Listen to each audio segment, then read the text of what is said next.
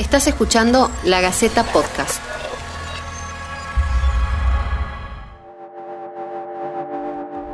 Mientras aumenta la cantidad de casos de coronavirus en Tucumán, también crece el miedo a salir a la calle, a tomar un colectivo o a entrar a un supermercado. Después de la flexibilización de la cuarentena, muchas personas prefirieron no salir de sus casas. Ese temor es lo que los especialistas llaman el síndrome de la cabaña. Como te decía, el síndrome de la cabaña es, no es una categoría diagnóstica, o sea, no está establecido eh, desde la psiquiatría, desde la salud mental como un trastorno. La psicóloga Paola Brito, especialista en situaciones de emergencia, nos describe cómo es el síndrome de la cabaña y a qué señales hay que estar atentos una denominación que se toma de, a partir de una experiencia eh, que ocurrió en otros, este, bueno, en otros eh, países. Eh, que hace referencia y que se la compara ahora en este momento por lo que tiene que ver con el estar encerrados, aislados o cumpliendo esta medida de restricción de circulación eh, en este momento de la pandemia. ¿A qué, y que lo que hace, digamos, ¿por qué se lo menciona así? Porque en este tiempo de aislamiento estamos de alguna manera eh, protegidos o nos sentimos protegidos dentro de nuestra casa, que sería nuestra cabaña, y cuando salimos o es momento de salir, ya sea a trabajar, eh, a hacer compras, a hacer algún trámite eh, o a tener un encuentro con, amigos, con personas, en la medida de que se, que se pueda. Si bien no es una enfermedad, el miedo a volver a socializar e interactuar es un sentimiento que puede convertirse en un problema si no logramos identificar los síntomas y enfrentarlo. Eh, empezamos a experimentar este, ciertas reacciones que no le vamos a llamar síntomas, por lo menos no desde mi perspectiva de la psicología de las emergencias, sino eh, reacciones que son esperables eh, en estos contextos, ¿no? como por ejemplo palpitaciones, sudoración, arritmia, taquicardia, eh, sensación de agotamiento, ¿no? de la cabeza como un globo, eh, mareos, este, o sea, una serie de reacciones fisiológicas que nos indican eh, o que se asimilarían quizás a lo que se conoce como ataque de pánico, pero que en realidad no constituyen un ataque de pánico, sino que son reacciones fisiológicas que se activan cuando nos se nos presenta un, estímulo que asociamos con el peligro. No solo la gente introvertida puede presentar este síndrome de la cabaña, advierten los especialistas. Lo sorprendente es que incluso personas muy sociables, que prácticamente vivían para trabajar y hacer reuniones, hoy se encuentran en esta situación. Muchos jóvenes incluso se han apegado demasiado a esta nueva forma de vida de puertas para adentro. Tengo miedo de contagiarme porque en realidad tengo más miedo de contagiar a los demás. Luciana Orsi, Community Manager, nos cuenta su experiencia. Ella se siente muy a gusto con el encierro. Desde que se flexibilizó la cuarentena ha salido muy pocas veces y solo lo hizo por cuestiones laborales. Aquí su testimonio. Eh, no quiero contagiar a las personas que quiero, entonces eh, por eso prefiero tomar esa distancia y cuidarme lo máximo posible en todo lo que esté a mi alcance, básicamente. Puedo llegar a morir de la angustia si por mi culpa se enferman mis papás, mis suegros, mi sobrina o alguien.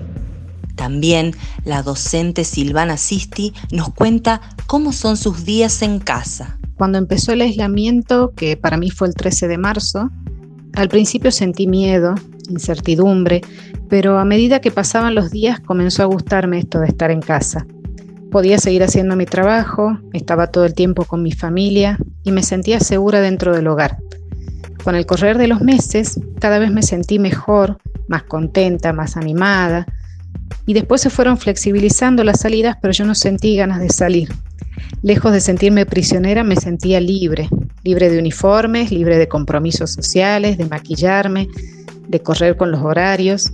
Eh, ya cursamos el mes de agosto y todavía no visité a nadie, solamente hice salidas esporádicas a comprar cosas necesarias, las que no logro que vengan por delivery.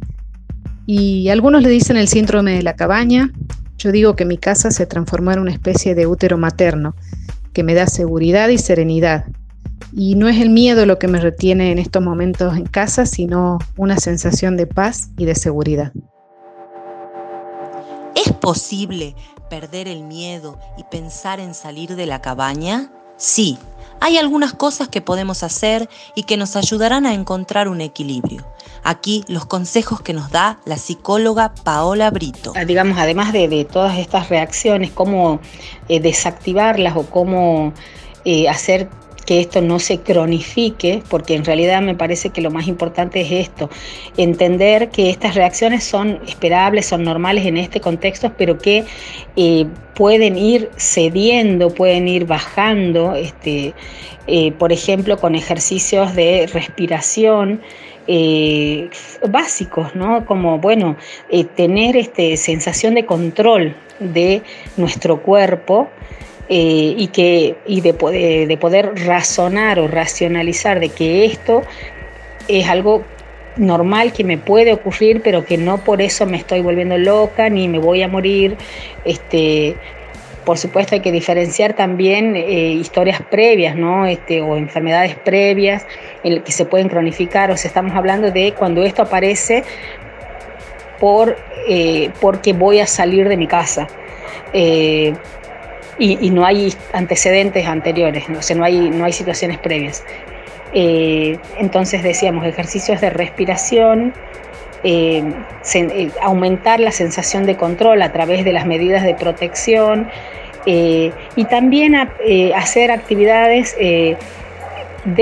digamos, dentro de la casa que puedan mantener las rutinas eh, por ejemplo, bueno, establecer estos horarios de trabajo, horarios de familia, horarios con los niños, o sea, tener este, actividades que eh, requieran el esfuerzo mental, el trabajo, el estudio, pero también actividades de, eh, de distensión, de recreación, como que cada uno elegirá qué hacer, por ejemplo, ver una película, hablar con una amiga, este, o sea, y eso también, rescatar los lazos, este, no, no descuidar esos lazos con el afuera.